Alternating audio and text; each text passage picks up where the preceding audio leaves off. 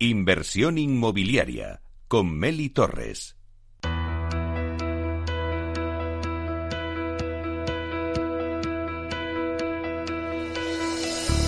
Aula de Innovación. En nuestra sección de Aula de Innovación queremos acercar cada jueves el sector inmobiliario a la innovación. Y para ello contamos con Vía Celere, empresa pionera y referente en este campo que en sus más de 11 años ha impulsado numerosas innovaciones que contribuyen a crear mejores entornos y ciudades más sostenibles. Vía Celere lleva la innovación en su ADN y la mejor manera de acreditarlo es contándonos sus hitos innovadores más destacados, que incluyen 14 certificados de I+D que demuestran que el sector inmobiliario y de la construcción es clave en el desarrollo de las ciudades. Y para hablar de alta calificación energética y cómo lo integra Vía Celere en su estrategia Celere Cities, para contribuir a crear ciudades y entornos urbanos más sostenibles, tenemos con nosotros hoy a Javier Moreno, que es gerente de instalaciones en Vía Celere. Buenos días, Javier. Hola, buenos días, Meli. Bueno, ¿qué es la alta calificación energética?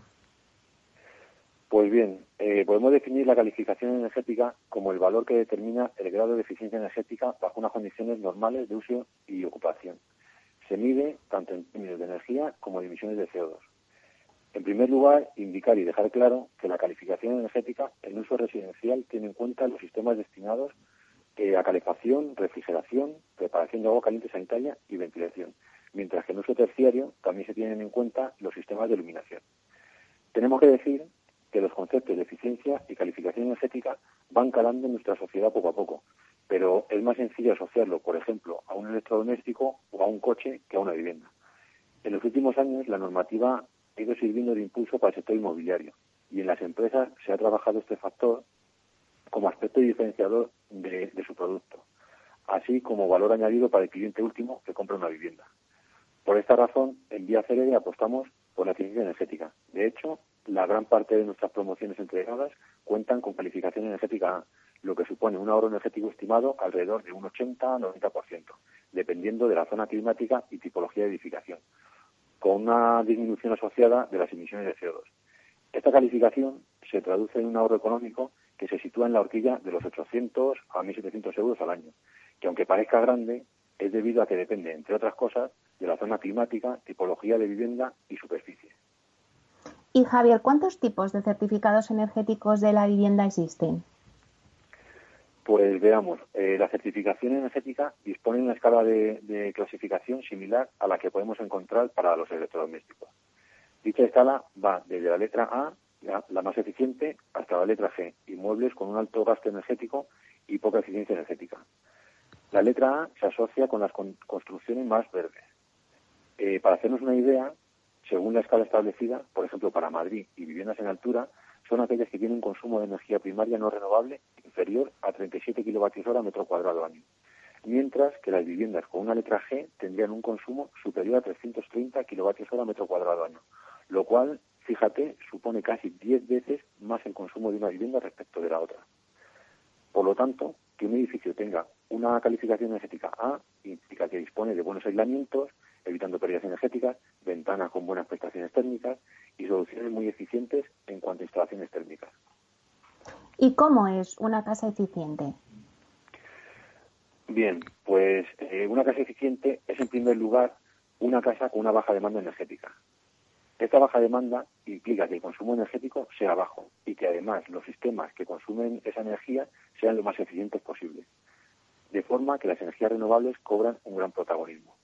Podemos decir que en una casa eficiente se aprovecha el natural del sol, eh, se cuida el aislamiento para evitar pérdidas energéticas tanto de calor como de frío, se implementan sistemas con una alta eficiencia energética para cubrir las necesidades de calor, frío, ventilación y agua caliente sanitaria, y se utilizan energías renovables. Por otro lado, aunque no se mida su impacto directo en la calificación energética de la vivienda, hay otros puntos que también se pueden considerar que contribuyen a la eficiencia de la vivienda, como pueden ser el control del consumo de agua, utilización de tecnologías para iluminación o utilización de electrodomésticos eh, con calificación energética A o superior. Además de utilizar energías renovables, se pueden instalar en la vivienda sistemas que aseguren la calidad del aire sin necesidad de abrir la ventana, de forma que exista una renovación de aire sin perder calor o frío. En este caso nos estamos refiriendo a los sistemas de ventilación mecánica de doble flujo. Y en vía cede muchas de nuestras viviendas, cuentan con ello. Con este tipo de ventilación se evita acumulación de humedad, malos olores, ruidos, contaminación, polución y las corrientes de aire. En definitiva, vivir en una casa eficiente significa pagar menos en las facturas de los suministros, mantener el confort de la casa y reducir el impacto en el medio ambiente al mínimo. Con esto, recomendamos a todo el mundo buscar siempre una casa con calificación energética A, al igual que hacemos cuando vamos a comprar cualquier electrodoméstico o incluso un coche. Y Javier, ¿qué debe tener en cuenta un cliente a la hora de buscar una vivienda eficiente? ¿Contáis con alguna herramienta que ayude a calcular ese ahorro energético del que nos hablabas?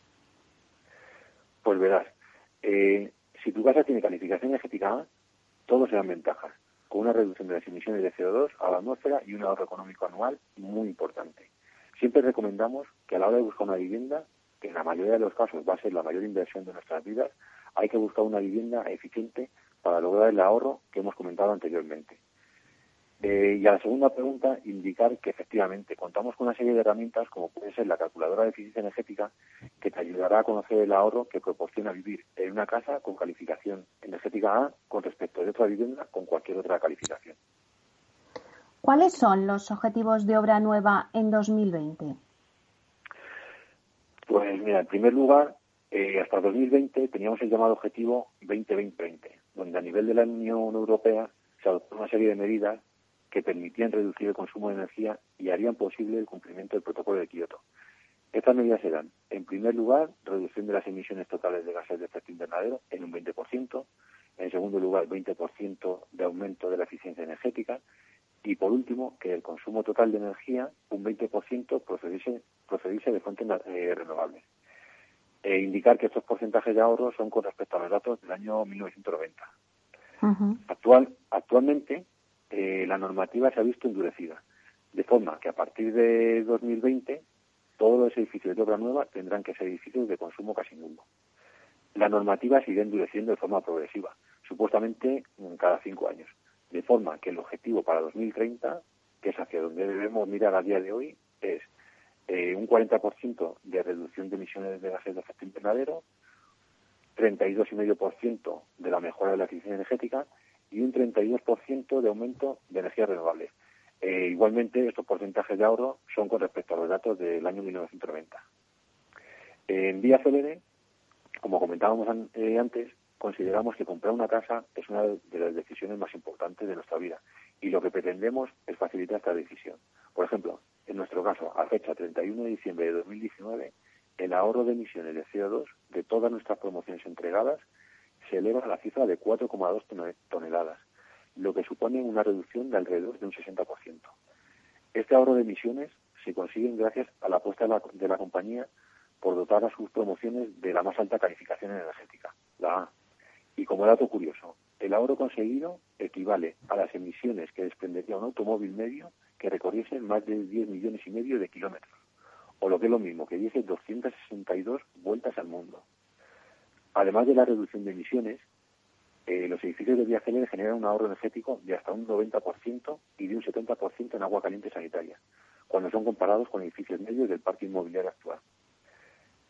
Eh, para lograr una reducción tan significativa de las emisiones, la compañía lleva desde sus inicios apostando por la innovación, para intentar aportar los más altos estándares de eficiencia energética a sus edificios.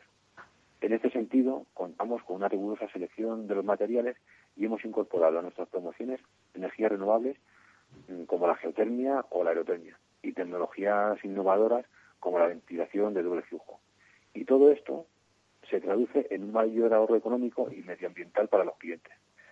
Eh, para hacernos una idea, una vivienda en altura en la localidad de Madrid, de una superficie de unos 90 metros cuadrados con calificación A, comparada con esa misma vivienda pero con calificación F, estaríamos hablando de, de un ahorro económico de unos 1.300 euros al año. Como verás, estas cifras sin duda ponen de manifiesto la importancia de apostar por promociones con calificaciones energéticas altas, no solo porque sea necesario para el medio ambiente, sino porque supone un importante ahorro económico para el cliente. ¿Y cómo contribuye este hito de innovación a Cities? Pues verás, Mira, hay que tener en cuenta que en España el sector de la edificación consume alrededor de un 31% de la energía final, de la que un 18,5% aproximadamente corresponde a la edificación residencial. Eh, como hemos comentado anteriormente, la regulación en términos de eficiencia energética es, es cada vez más exigente y está teniendo ya un gran impacto en los nuevos estándares de edificación. Indicar que en Vía Celere innovamos para incorporar nuestras eh, aquellas soluciones que nos permitan buscar siempre la máxima calificación energética en nuestros productos y se traduzcan en un mayor ahorro energético y económico, contribuyendo a un entorno urbano más sostenible. Pues muchísimas gracias, Javier Moreno, gerente de instalaciones en Vía Celere. Muchas gracias. Muchas gracias a ti, Meli, y mucho ánimo a todos. Hasta aquí nuestra sección de habla de innovación con Vía Célere. Hoy les hemos hablado de alta eficiencia energética y cómo esta, esta innovación eh, contribuye a crear mejores entornos y ciudades sostenibles. Pero no se pierdan la semana que viene el próximo hito de innovación de Vía Célere.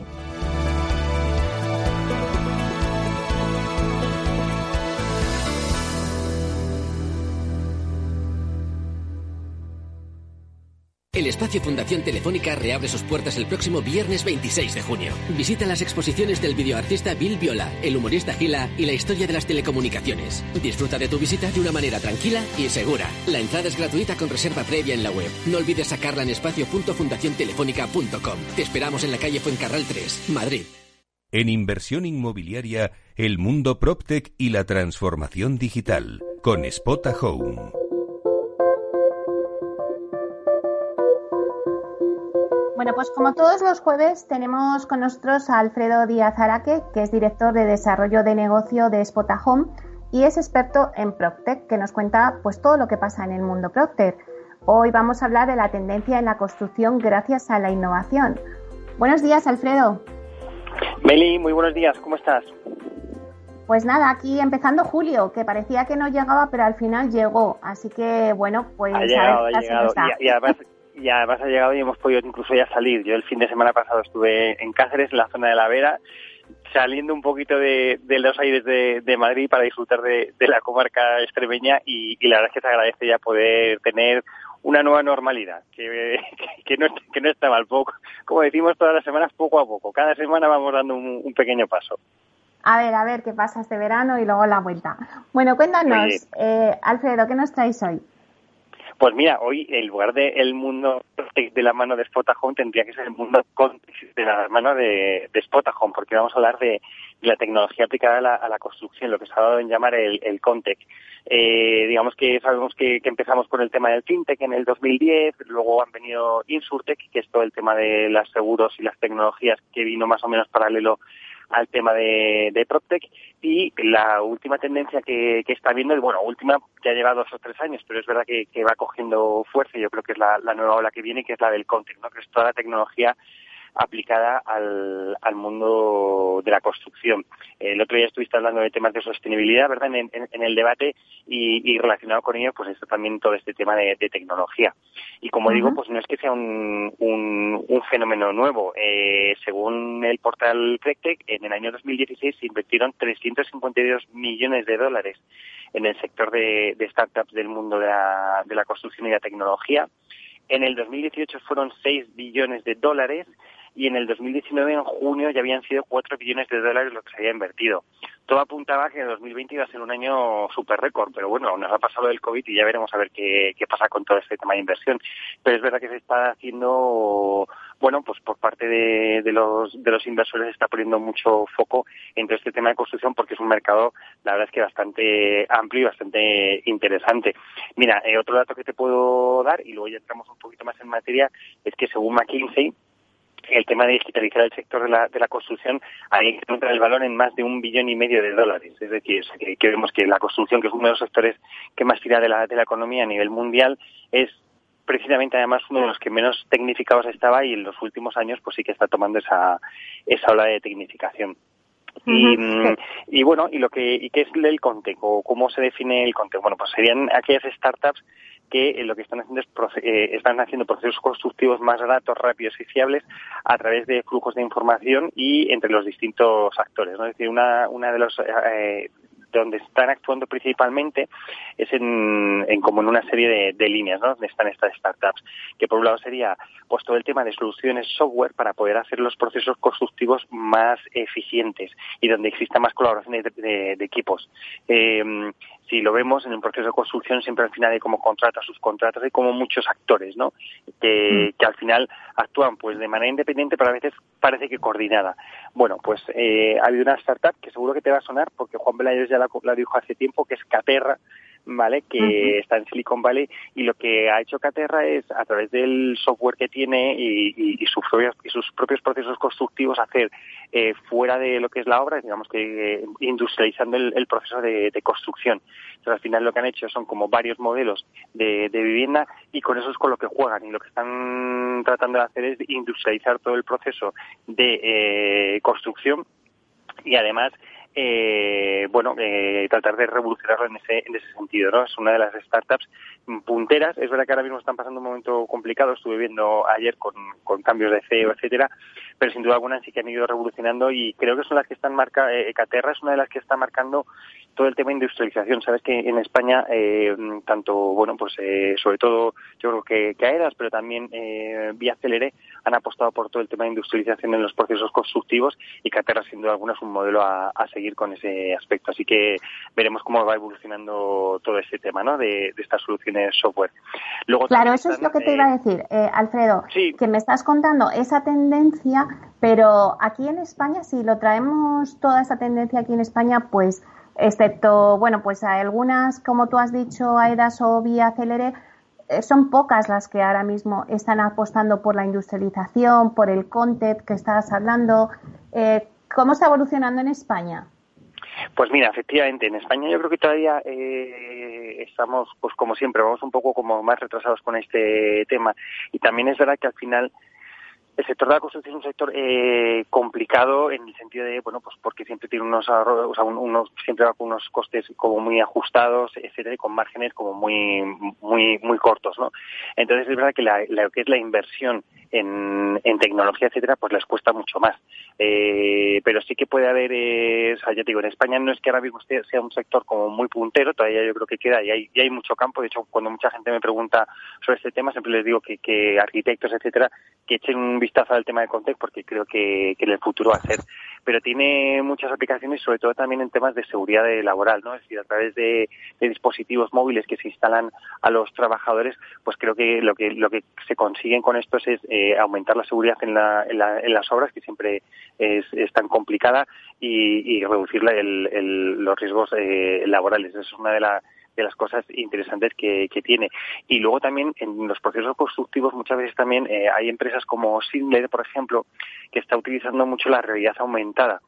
¿Qué consiguen con esto? Consiguen crear entornos eh, virtuales donde los trabajadores puedan eh, eh, experimentar, ver y ver cómo funciona diferente maquinaria o etcétera, y que eso les permita luego a la hora de que tengan que actuar sobre esa maquinaria, sobre esos ascensores, digamos que conozcan bien el proceso, o incluso conectar con una central y, enseñarles a través de unas gafas lo que están viendo y con realidad aumentada desde la central le van indicando que, tienen que, ir haciendo qué pasos ir, eh, ir dando. Esos son otras, eh, yo creo que son grandes avances, sobre todo en temas de, seguridad. Pero es verdad que la mm. industrialización en, la construcción, y esto lo explica muy bien eh, Javier Sánchez de, de AEDAS es complicada, porque al final es muy tailoring, muy cada promoción la estamos haciendo de una manera eh, diferente y eso impide mucho la industrialización y al final lo que hay que intentar es homogeneizar los procesos. Y es verdad que también la industrialización, por lo menos en, España, todavía no se ha conseguido realizar en, en vertical, ¿no? O sea, sí, sí que existen proyectos de industrialización, pero son sobre todo para viviendas unifamiliares, etcétera, donde tienes que ir un poco haciendo. Y otro de los retos que tiene, por ejemplo, esta industrialización, esto lo, hemos comentado en alguna ocasión con, con, gente del sector, es, claro, si tú haces la, la construcción en menos tiempo, que es lo que te permite la industrialización, también es verdad que al cliente le estás dando menos tiempo para poder eh, hacer el pago de los, los pagos eh, mensuales que hacen hasta que se le entrega la vivienda, con lo cual también ahí hay otro, otro, otro reto que, que afrontar. Entonces, creo que sí que será un tema interesante porque al final habrá que ir ajustando en diferentes eh, partes de toda la cadena cuando se del inmobiliario los costes y yo creo que en el tema de construcciones donde hay que irlos ajustando para llegar al final a unos precios que digamos que puedan ser mucho más cercanos, ¿no? Es decir, eh, tenemos bien, estamos viendo cosas, eh, incremento del coste de la construcción por mano de obra, etcétera, y posiblemente a lo mejor en el momento en que la robótica también esté incorporada en estos procesos, pues a lo mejor pueda hacerlo mucho más, eh, mucho más eficiente. Sí, en lo como decías que el reto está en lo vertical, porque en horizontal sí que ya se han hecho más cosas en vertical. Sí que hubo un edificio que también hicieron, ahí han empezado un poco vía acelere a despuntar, pero que todavía hay un gran camino por recorrer también. Sí, es, es donde está yo creo que el, gran reto.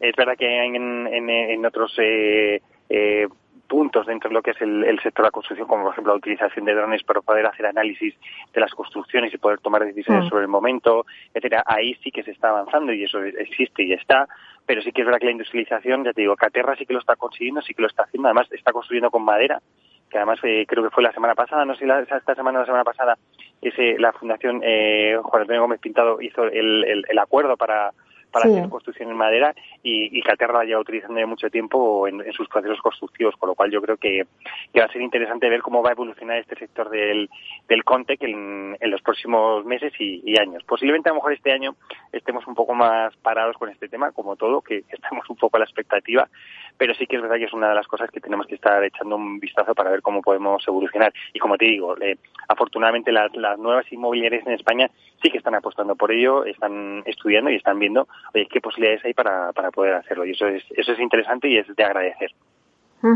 Alfredo, nos queda un minuto. Eh, ¿Qué eventos hay ahora mismo para este julio? Pues nada, para julio, como siempre te digo, está el evento de Cretec, que está en julio. Ahora mismo también estamos con el de Revelation, que, la verdad es que está siendo muy interesante porque se están permitiendo hacer reuniones uno a uno eh, y con rápidas, o sea, 10 minutos tienes y tal, y está siendo muy muy activo, es decir, está habiendo, la verdad es que muchas reuniones. Y luego ya te comenté el, el otro día que PropTech Latam ya está montando un evento para para agosto, en el que estoy hablando con ellos para, para realizar una charla junto a Alberto Alcázar, que es el director del programa de PropTech de, del IE, y estamos ahí montando algo para, para poder participar. Y nada, estas son las cosas que te puedo contar esta semana del mundo PropTech y Contech. Sí, la verdad es que no paráis. Este mundo es, es eh, no paráis, o sea, estáis en continuo movimiento y siempre hay noticias. Así que me encanta esta sección. Fenomenal, no. Oye, y por último sí que darle la enhorabuena a Rebeca Pérez, la CEO de Inviertis, que sí que nos escucha, que ha cerrado un acuerdo con, con Anticipa y con Hipoges para, a través de su portal, poder vender producto en rentabilidad a través de sus procesos digitales. Y oye, también, oye, poquito a poquito, Inviertis va haciéndose su boca en el mercado y yo creo que en unos años hablaremos de las grandes operaciones que van a ir cerrando. Pues claro que sí, enhorabuena, Rebeca. Pues muchísimas gracias, Alfredo. Nos vemos la semana que viene. Bueno, nos oímos. Eh, nos oímos, nos seguimos oyendo. Un beso muy fuerte, Meli, que tengas buena semana. Igualmente, hasta pronto. Hasta luego.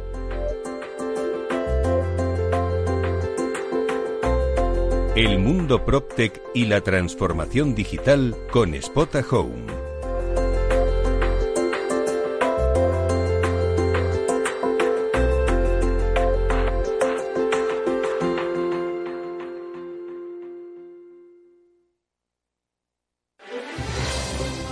Si quieres entender mejor todo lo que rodea nuestro sector alimentario, tienes una cita en La Trilla.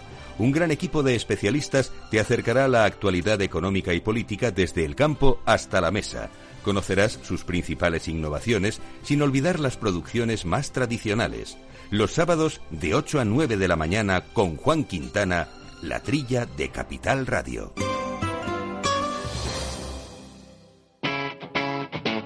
Capital Radio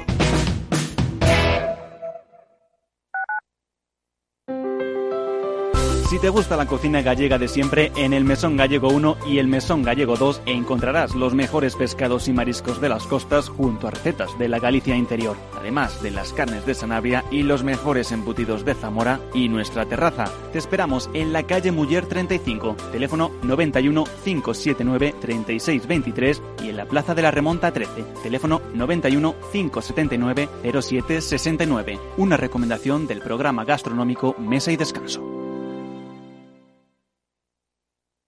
Gráficas Naciones. Más de 50 años de experiencia en el sector de las artes gráficas. Apostamos por la última tecnología tanto en impresión offset como en digital y gran formato. Realizamos todo tipo de impresión. Tarjetas de visita, folletos, libros, vinilos, decoración y montaje de stands. Más información en el 91 629 2145 o en gráficasnaciones.es.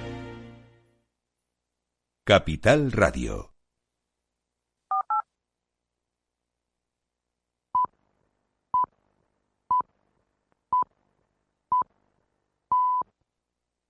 Inversión inmobiliaria con Meli Torres.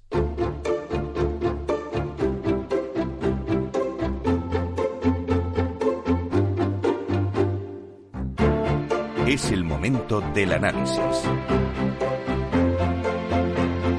Bueno, pues vamos a ver qué está pasando en el mercado de vivienda de obra nueva tras el COVID. Y en esta ocasión el análisis nos lo aporta Viviendea. ¿Qué es Viviendea? Bueno, pues Viviendea es una plataforma pionera en el sector que lleva en el mercado ya seis años haciendo análisis, investigación y desarrollo de este mercado de la vivienda. Esta plataforma trata de conectar al usuario con el promotor a través de un nuevo algoritmo que cruza los deseos del comprador con la oferta de mercado. El comprador final puede comprobar si existe alguna vivienda que se adecue a sus necesidades y el promotor recibe información sobre la aceptación de la promoción y qué cambios necesita para hacerla, adecuarla también a la demanda. Bueno, pues para explicarnos cómo está el mercado, para explicarnos también qué es Viviendea, hoy tenemos con nosotros a Sergio López, que es consejero delegado de Viviendea. Hola Sergio, buenos días. ¿Qué tal Meli? Buenos días. Un placer estar en tu programa. Bueno, pues igualmente, para nosotros también es un placer contar contigo. Cuéntanos un poquito qué es Viviendea, aunque yo he dado unas líneas, pero cuéntanos un poquito. Eh, pues Viviendea es una plataforma que agrupa usuarios demandantes de vivienda y estudia sus necesidades para luego ponerlas en contacto con los agentes inmobiliarios, sean promotores, gestores de cooperativas, arquitectos, inmobiliarias, constructores, para que materialicen la mejor oferta posible, la que se ajusta a la demanda. En términos estrictos, siempre decimos que es una plataforma que eh, permite ajustar la oferta de vivienda de obra nueva a la demanda existente. Y Sergio, ¿quién puede formar parte de esta plataforma? Pues en, Viviendea tenemos dos verticales muy bien diferenciadas. Una es la del usuario, la del demandante de vivienda, que entra a la plataforma eh, diseñando una vivienda ideal que no tiene por qué existir, nos deja sus deseos y todas sus necesidades. Y por otro lado, una plataforma de profesionales donde promotores, arquitectos, constructores, proveedores, inmobiliarias y gestores de cooperativas pueden conocer con detalle cuáles son las preferencias de nuestros usuarios para desarrollar la mejor promoción posible, la, que se ajuste a las necesidades de los mismos. Y Sergio, ¿cuáles fueron los orígenes de la plataforma? ¿Cuándo decidisteis decir, bueno, vamos a crear esta plataforma porque eh, se necesita, no hay otra cosa igual en el mercado?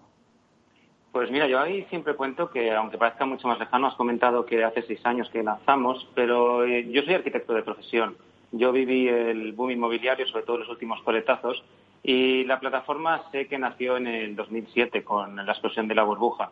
Eh, lo que parecía que iban a ser dos, tres años de, crisis se han convertido prácticamente en diez, once. Y en el 2013, viendo que, había demanda de vivienda de obra nueva, pero no había ninguna gente capaz de generar la oferta, por muchas de las múltiples razones que ya todos conocemos, eh, lo que hicimos fue lanzar una plataforma para conocer, tener demanda cierta y poder eh, generar promociones de obra nueva con total éxito. 2013 lanzamos la idea, 2014 salimos a mar abierto y también cuento ahí siempre que lo que nos costó cuando lo lanzamos al mundo promotor es que todo el mundo nos vio como una promotora y una y competencia. Bueno, Sergio, dices que os lanzasteis a mar abierto, pero ya estáis navegando y ya estáis, vamos, eh, en plena cresta de la ola. O sea, eh, os va fenomenal. ¿Cuál es la estructura de la empresa? Pues somos, somos una estructura eh, evidentemente digital. yo soy el único del sector inmobiliario y somos una estructura como una startup, ya no de tan nueva generación, pero con filosofía startup. Somos una estructura muy horizontal. Yo siempre digo que, aunque a mí me veáis, detrás de mí hay un equipo eh, eminentemente digital, son desarrolladores informáticos y de marketing, que me encanta que me lleven la contraria porque eso se beneficia principalmente en la experiencia de usuario, que es lo que estamos mejorando. ¿Y a qué perfil de usuario se dirigen? Pues como te he comentado antes, eh, en cuanto a los usuarios, solo, es únicamente vivienda de obra nueva, es decir, eh, demandantes de vivienda de obra nueva que no encuentran en el mercado nada que se ajuste a sus necesidades o que quieran participar del proceso promotor desde, el principio, tanto en régimen de autopromoción como en régimen de promoción privada. Y por el otro lado, eh, promotores, arquitectos, constructores, inmobiliarias, proveedores que quieran entender al cliente final Siempre cuento en este caso que nosotros no estamos digitalizando el proceso actual, no somos una Proctec que ha entendido el mercado tal cual existe. Estamos creando un proceso digital eh, centrado en el usuario, la experiencia de usuario, poniendo al principio del proceso inmobiliario las necesidades del mismo para que el proyecto final se ajuste totalmente a la demanda. No sé si al final el público pues entiende cómo puede ayudarle vuestra plataforma Viviendea. Vamos a explicárselo para que la gente, eh, bueno, pues lo entienda bien. Venga, que es un poco también lo que, por, eso llevamos tanto tiempo y porque básicamente lo que hemos eh, estado haciendo es generar marca y explicar el proceso que se puede hacer de una manera bastante, bastante distinta. El, el, proceso promotor de obra nueva tal cual existe es un proceso que no nos engañemos, está centrado en el producto y en las ventas. Cuando el cliente final entra, entra prácticamente cuando ya está todo definido y, puede haber un problema ahí. Hay que, ejemplos de proyectos inmobiliarios que se han echado para atrás porque no se han ajustado a la demanda no han tenido ventas suficientes. Nosotros introducimos al, al, cliente, al futuro comprador, en la, en, principio de la cadena para que en un proceso continuado de, feedback, de, sensaciones entre arquitecto, promotor y cliente final, el proyecto pueda ir ajustándose en una fase muy temprana para crear lo que parece que es una quimera en el sector, que es una vivienda a medida de las necesidades del comprador final. Mm, cuando lanzamos esta propuesta, eh, todos nos tildaron de que íbamos a ser promotores y que sobre todo íbamos a ser unos grandes gestores de cooperativas, pero y nos tocó en cierto modo validar la propuesta, cosa que hemos conseguido. Eh, hemos lanzado eh, con un gestor de cooperativas en la Comunidad Valenciana una promoción de 24 viviendas que jamás hubiera salido de un estudio de mercado son 24 viviendas totalmente diferentes, un edificio en altura, planta baja más 7, que, insisto, viviendas de 1, 2, 3, 4 dormitorios que tuvo un 100% de aceptación o de ventas antes de tener el proyecto básico. Y el proyecto básico se pudo adecuar totalmente a las necesidades del comprador final. Eh, con todo esto validado, lo que hemos hecho es pues volver al principio y generar una plataforma escalable para que lo que hemos podido hacer nosotros eh, lo pueda hacer cualquier agente inmobiliario, cualquier promotor, cualquier arquitecto, cualquier lugar de España. No sé si existía, Sergio, algo similar en el mercado o existe, pero si lo hay, ¿qué elementos hacen diferente a Vivendea? A ver, te cuento, cuando salimos en el 2014 no había nada similar el problema de, nuestra plataforma, de cualquier plataforma similar, que salieron un par en 2016-17, pero acaban cerrando, es que el proceso promotor de obra nueva es muy largo y si introduces al mm. usuario encima al principio del proceso, es un proceso que se va a dilatar entre 36, 40, 40, que puede ser 30, 40 meses. Eh, claro, el saber cómo monetizas o el cómo aguantas esa, ese timing es algo que, tira mucho, muy para atrás, sobre todo dentro del mundo startup, que necesitas validar y monetizar cuanto, cuanto antes posible. Sí que es cierto que existían eh, promotoras, que existen sobre todo gestoras de cooperativas. Por ejemplo, quiero recordar que con COVID tiene el registro de demandantes, pero que al final es un registro privado propio que eh, utilizan ellos mismos. Eh, te insisto, Viviendea no es una promotora, no es una gestora de cooperativas y puede ser utilizada por cualquier promotor o por cualquier gestora de cooperativas. Así que, como nosotros, en cierto modo, todavía no existe nada en el mercado. Sois únicos. Eh, ¿Y cómo definiría la filosofía de trabajo de la empresa?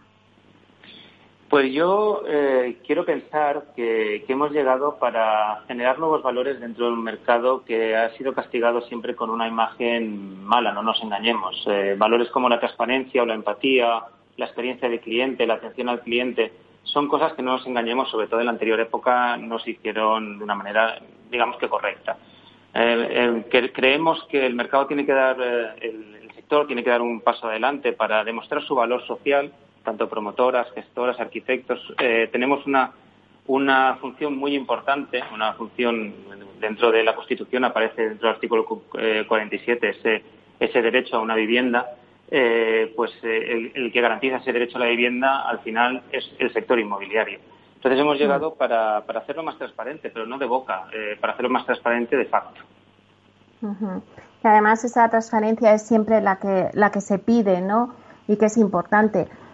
antes, Sergio, os has comentado em, algunos de los proyectos que habéis hecho en Valencia. ¿En qué otros proyectos estáis trabajando? Pues ahora mismo, a raíz de, poder empezar la primera promoción aquí, en, que ha sido en régimen de cooperativa en la comunidad valenciana, tenemos en cartera cinco promociones más con la misma gestora de cooperativas, pero a raíz de, contar que el producto, o sea, que el modelo es totalmente viable, que podemos empezar desde la demanda para generar la oferta, se están empezando no solo a aumentar el número de usuarios, sino también el número de promotores. Estamos ya hablando con promotores en Barcelona, Murcia y Madrid para implementar nuestro modelo en sus futuras promociones. ¿Estamos entonces ante un modelo exportable o también replicable no solamente dentro de España, Madrid, Barcelona, sino se podría replicar en otros? Sí. Eh, eh, ¿Sergio? Meli, Meli, sí. Que, sí, sí, sigo Sí, bueno, no sé si me has eh, oído. Sí, sí, sí, es exportable. Sí, nuestra mayor inquietud de estos últimos años es lo que te comento, que no nos viera como una promotora y que fuera eh, una plataforma con un modelo escalable eh, y usable en cualquier lugar de España. Al ser una plataforma digital, eh, puede ser exportable a cualquier, a cualquier lugar del mundo. De hecho, tenemos bastantes usuarios que se registran en Madrid que luego en los comentarios nos dicen que son de Argentina, de Chile, de Sudamérica y que cuándo vamos a exportar allí la, idea y la plataforma. de hecho, ya estamos en contacto con algún socio, principalmente en Chile, Argentina, para testearla eh, durante el año que viene y haremos unos pequeños test en Portugal e Italia. Entiendo que a final de año lo tendremos listo. Bueno, bueno, pues entonces eh, ya vais a dar vuestro salto internacional, así que eso quiere decir que va fenomenal la compañía. ¿Cuáles son los retos? Vamos a medirlo. claro que sí. ¿Cuáles son los retos de futuro de Viviendea? Pues principalmente que nuestra propuesta de valor cale, eh, que, el usuario y el promotor se entiendan, que entiendan que si van de la mano y, se entienden desde el principio es bueno para los dos. Siempre cuento que la plataforma es, eh, eh, jugamos, somos los jueces de un partido con doble ganador. El usuario tiene la vivienda que más ajusta a las necesidades y el promotor una venta y un proyecto que se ajusta a la demanda. empezar promociones hoy en día sabemos que es un reto y que, al final todo depende sobre todo de la financiación bancaria que depende de las, de las ventas. Que se caiga un proyecto con, el, eh, con los plazos dilatados que hay es algo que, sobre todo cuando puede pasar un tema como esto de la pandemia o cualquier, cualquier crisis que, que, venga sobrevenida, es difícil volver para atrás. Así que nuestro reto es que el sector entienda nuestra propuesta, que los usuarios entiendan nuestra propuesta y que eh, no tengamos que estar continuamente explicándola, sino que pasar lo que digo de de pasar directamente ya a la acción. El usuario nos deja su, su deseo, su vivienda ideal y el promotor le entiende y la materializa. Y Sergio, eh, y ahora que vosotros ya conocedores del mercado y sobre todo del mercado de vivienda de obra nueva, y ahora que mencionas el tema de la pandemia, eh, bueno, pues ¿cómo veis el mercado de la vivienda tras el COVID? Es verdad que muchos, muchos promotores eh, comentan que bueno pues que no ha sido lo mismo o no va a ser lo mismo en la vivienda de obra nueva que para la vivienda de, segunda mano. Pero ¿cómo lo estáis viviendo vosotros? Nosotros hemos aumentado exponencialmente durante la pandemia el número de usuarios. Es cierto que ha habido mucho tiempo libre donde, donde investigar de, en Internet qué propuestas habían y, hemos aumentado y además hicimos una, una encuesta sobre las futuras necesidades de, de vivienda de obra nueva eh, creo que ya hay muchas encuestas y prácticamente todas van por el mismo camino, eh, exigiendo principalmente espacios abiertos, eh, terrazas y jardines, y pareciendo que la demanda, como una mancha de aceite, se va del centro de las ciudades a, las periferias. Yo, déjame ser una, voz optimista dentro del sector. En el 2007, yo tengo una placa en el despacho que dice nunca olvides septiembre del 2007, porque septiembre del 2007 fue una crisis nuestra, una crisis que prácticamente nos expulsó a todos del mercado y una crisis muy prolongada. Esta crisis es una crisis sanitaria, es una crisis económica, será una crisis social, pero no, es una crisis eh, inmobiliaria y creo que podemos ser uno de los de la punta de lanzas, uno de los que pilotemos la recuperación económica. Yo quiero tener un moderado optimismo, pero siempre centrados y nunca olvidándonos de nuestros clientes, que al final seamos promotores, seamos arquitectos, seamos constructores, nuestro cliente es el comprador de vivienda y a ese es el que espero que todas las mentes pensantes que tenemos en, nuestro gobierno estén eh, capacitadas para cuidarlo, eh, porque si al final sin cliente no hay mercado. Sin embargo, te insisto, Meli, yo soy, yo soy optimista. Y Sergio, en esta, en esta nueva plataforma que tenéis vosotros, donde el cliente pues demanda pues qué tipo de vivienda quiere y supongo que también dais opción a decir, bueno, quiero ese tipo de vivienda y a este precio, me imagino, ¿no? ¿Se adecua el precio que piden los, los clientes con la realidad del mercado?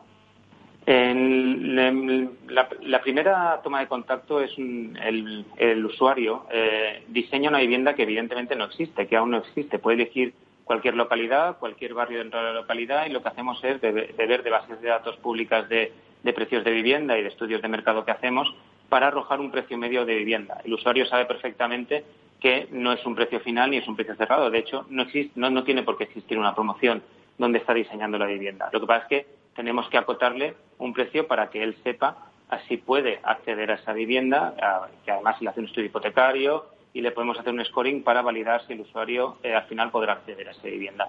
Pero siempre, siempre acotamos el precio en función del precio medio del mercado. Porque si no, al final, eh, estar perdiendo el tiempo eh, diseñando viviendas donde no vas a poder pagarla o no tiene ningún sentido. No tendría valor para un promotor que le diéramos usuarios que luego no pueden comprar sus viviendas. Claro, lógicamente. El que define el, valor, el, precio, el valor final de la vivienda es, el promotor o, la gestora de cooperativas.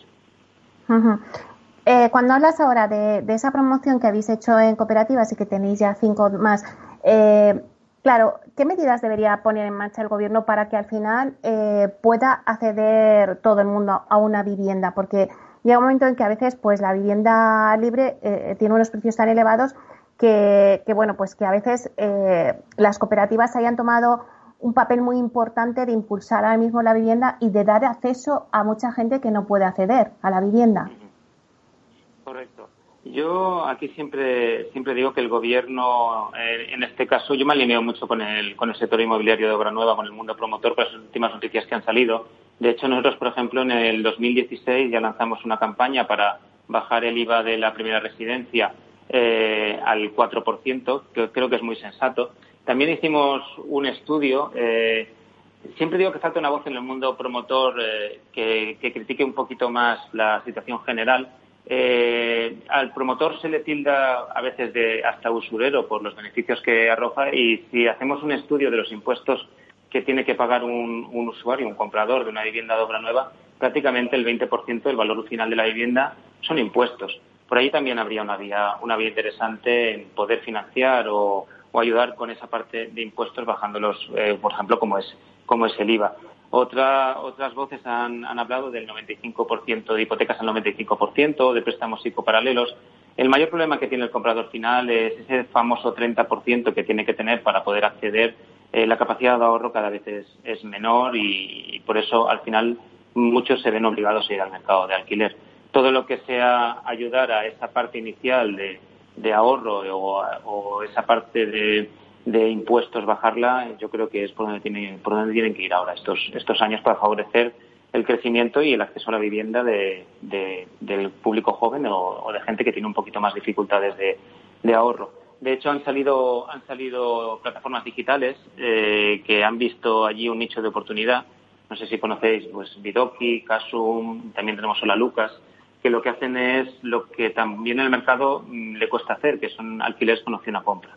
Entonces, eh, al final son, ellos los que compran la vivienda y negocian un alquiler con opción a compra con el, con el, con el usuario. Bueno, pues muchísimas gracias, Sergio. Nos estaríamos aquí toda la mañana porque me parece pues una idea, un negocio súper interesante que va viento en popa. Me alegro muchísimo de que os vaya tan bien y espero que, volvamos a contactar para que nos vayas contando cómo van vuestras siguientes promociones. Eh, perfecto, Meli, ha sido un placer. Eh, gracias por la, por la invitación, a tu disposición cuando quieras. Y yo animo ya en general al mundo promotor a, escuchar al cliente final y hacer en, en medida una vivienda a medida. Muchísimas gracias, Sergio López, consejero delegado de Viviendea. Muchísimas gracias. A ti, Meli.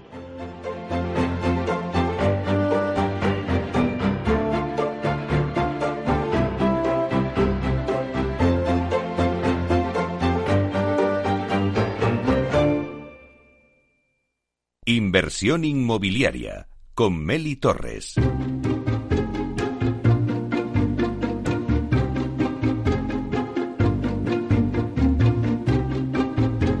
Bueno, pues ahora nos vamos rápidamente con Javier de Pablo, que es Head of Property de Vides One, el marketplace inmobiliario digital especializado en la compraventa de propiedades online y que nos va a contar cómo fue el día de ventas que tuvieron el pasado 24 de junio. Hola, buenos días, eh, Javier. Buenos días, Meli, ¿cómo estamos? Pues muy bien. Bueno, cuéntanos, porque estamos ansiosos de que nos digas cómo fue ese día de ventas. Pues mira, pues estamos muy, muy contentos, porque dentro de la situación tan, tan extraña en la que, la que estamos viviendo, pues entre el día de ventas hemos vendido casi 12 millones de euros y a, lo que añadimos todo lo que vendimos durante, durante el periodo de, confinamiento, ¿no? O sea, casi 14 millones de euros con todas las dificultades que eso conlleva, con lo cual, bueno, hemos hecho pues una cifra bastante buena de ventas y muy, muy, muy contentos, muy contentos con, el resultado. ¿Habéis cubierto entonces vuestras expectativas? Sí, sí, sí, lo hemos cubierto y, bueno, pues al final pues eh, fue un reto porque, claro, con la situación actual, pero al final lo hemos cubierto, lo hemos cubierto. Hemos vendido cosas muy, muy interesantes, mercados muy Eso, cuéntanos un poquito. ¿Qué, cosas al final eh, el inversor, por qué se ha decantado más? ¿Por residencial, terciario, logístico? Pues mira, en, inversión hemos vendido, por ejemplo, hemos vendido un edificio eh, en, eh, de, de, 12 apartamentos en Choca, en Madrid. Un edificio que salíamos a 3.750.000, lo, lo hemos vendido casi en 4 millones es una magnífica oportunidad de inversión. Yo creo que han hecho una magnífica, una magnífica compraventa el inversor y es una, bueno, es una, es la, mayor venta que hemos hecho hasta ahora en España. Luego también hemos vendido un, un supermercado, un Lidl, en, en, en, Lucena, en Córdoba, en 1.750.000. Y también, por ejemplo, hemos vendido incluso pues una nave pequeña en una nave industrial, de 160.000 euros. Eso en el, digamos, en el mundo puramente, digamos, de terciario, ¿no? Luego, a efectos de residencial, sí que hemos visto un incremento de la actividad inversora, o sea, del inversor que, que compra para alquilar, tanto pequeño como de mediano tamaño. Y ahí, pues como siempre, hemos funcionado bien pues en todos los mercados, desde el mercado de menos de 100.000 euros hasta mercados de 400.000 euros, con, sobre todo en, casas. Es, verdad que las casas han funcionado muy bien este día de ventas y vamos, pero que hemos tenido, hemos, pues hemos vendido pues en, toda, en todos nuestros mercados, en prácticamente todas las comunidades autónomas y bastante bien. O sea que, Javier, eh, tomando un poco al sector inmobiliario tras el, el COVID, eh, con vuestro día de ventas, ¿qué podéis decir? ¿Qué conclusión sacáis? ¿El residencial sigue despertando pues mucho interés en, en los inversores? Sí, sabemos que hay mucho apetito de los inversores en residencial hemos tenido casi un 20% más de interés y de leads que, que tuvimos en el, día de ventas previo. O sea, es un buen síntoma en el sentido que el mercado sigue estando con mucho interés y con, mucha liquidez. Obviamente hay zonas en las que se ha desplazado más el, usuario, digamos, a, inversor y que claro, esa, gente está volviendo, está viendo pues que hay buenas oportunidades y en nuestra plataforma por las oportunidades que hay de adquisición salimos a precios eh, muy atractivos. Pero bueno, eh, positivamente diría hasta un poco sorprendidos por el, por el buen resultado que ha habido en términos de, liquidez en el mercado. ¿no? Nosotros lo medimos mucho en términos de toda la gente que nos llama o que se interesa por las propiedades, que, hay, que, hay, que ha habido bastante. Bueno, la verdad es que es una cifra muy buena. Si a esos 12 millones le subamos eh, todo lo conseguido y lo vendido en el confinamiento, 14 millones de euros está más que bien eh, para el momento que vivimos, ¿verdad? Sí, sí, sí, para nosotros bien, que somos gente humilde, pues está bastante bien, ¿sabes? Estamos muy contentos, el equipo ha hecho un trabajazo, han trabajado todos fenomenal y estamos muy orgullosos de ellos, ¿no? Porque, bueno, ha sido una situación bastante extraña. Obviamente hay cosas que, se, que, en otras situaciones se habían vendido mejor, pero bueno, mira, pero pese a todo hemos conseguido un resultado buenísimo, o sea, buenísimo, estamos muy, muy, muy contentos. los, los clientes y nuestros clientes vendedores vamos también bastante contentos porque hemos alcanzado un, un ratio muy interesante. Luego estamos también pues incrementando nuestra cartera de clientes de instituciones, fondos, servicios, gente que nos está llamando para, para, vender más cosas. Y nada, pues muy contentos, muy contentos. Bueno, pues me imagino que ya estáis preparando la siguiente. Cuéntanos, Javier, ¿cuándo será eh, vuestro siguiente día de ventas? La siguiente es el 29 de julio y ya, ya estamos, ya estamos publicando casi todas las propiedades y bueno, va a ser más, más residencial, vamos a tener también más cosas en playa, también va a tener muchas, muchas propiedades también muy interesantes para tanto usuario como inversor. Y bueno, pues eh, estamos ya, ya, ya, lo estamos lanzando. Mañana hacemos el lanzamiento, digamos, oficial, por así decirlo. Y bueno, pues ya, ya estamos recibiendo atención de gente, ¿no? Para, para comprar. O sea, apetito sigue habiendo. O sea, apetito sigue habiendo. O sea que ya un poco para cerrar el verano, eh, la última será el 29 de julio. Me imagino que en agosto no, no, tenéis. Y, no, en agosto, no, en agosto no. O sea, seguiremos trabajando para preparar otoño, pero en agosto no hay. En agosto no hay. En agosto y ya no mañana me da... ¿Perdona, Mary? No, que digo que ya mañana eh, se, la gente que ahora mismo nos esté escuchando ya tendréis el catálogo de ventas. Sí, sí, eh, sí, un poquito cómo es el proceso en vuestra web, dónde lo pueden ver. Pues es muy sencillo. Pueden acceder a nuestra web que es bidex1.com, es b i d x 1 en número.com. Ahí simplemente lo que tienen que hacer es, eh, primer paso es, eh, primero la información que damos casi toda es absolutamente pública, pero para empezar a, a ver realmente la información de los activos, lo que tienen que hacer es darse de alta, que es un proceso muy sencillo, pues como cualquier otra página web de compra-venta de cualquier tema. Una vez que ya están de alta, eh, ya pueden acceder a toda la información relativa a, cada, a, cada, inmueble en el que estén interesados. Si están interesados en el inmueble y quieren ir a visitarlo, no tienen más que ponerse en contacto con nuestro equipo, que nuestro equipo les facilitará la oportunidad de ver el activo físicamente visitarlo.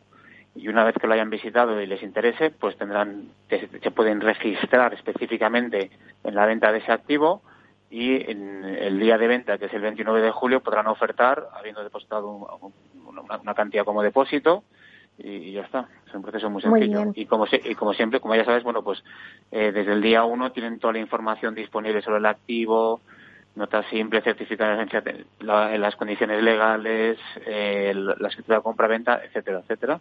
Y desde el día 1 pueden hacer toda la información.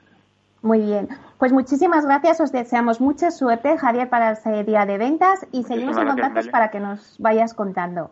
Vale, muchas gracias, Meli. Hasta pronto. Hasta pronto, un abrazo.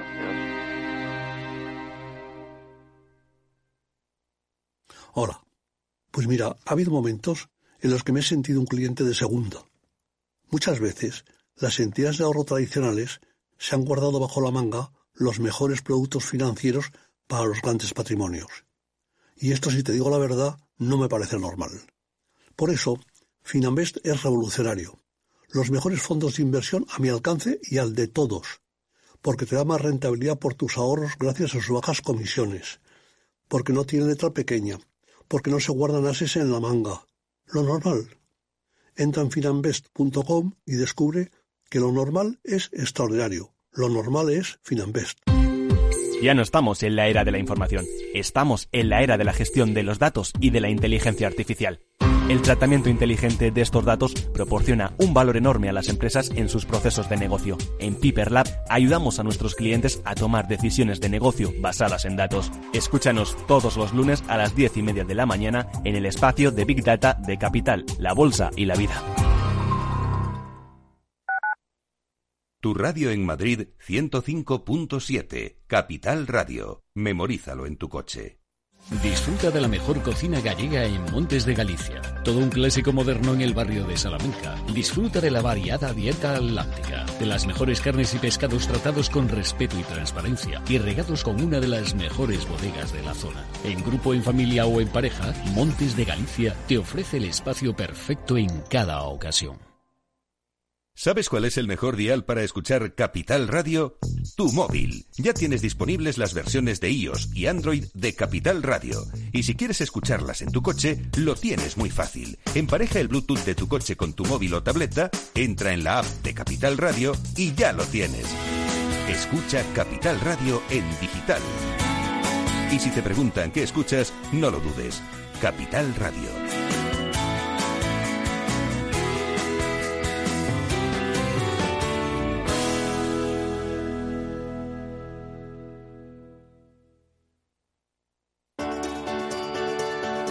Capital Radio. Aportamos valor. ¿Puedo solicitar una ayuda? Si cierras tu negocio, puedes solicitar tu prestación por cese de actividad si al menos has cotizado los 12 meses anteriores al cese y por causa voluntaria.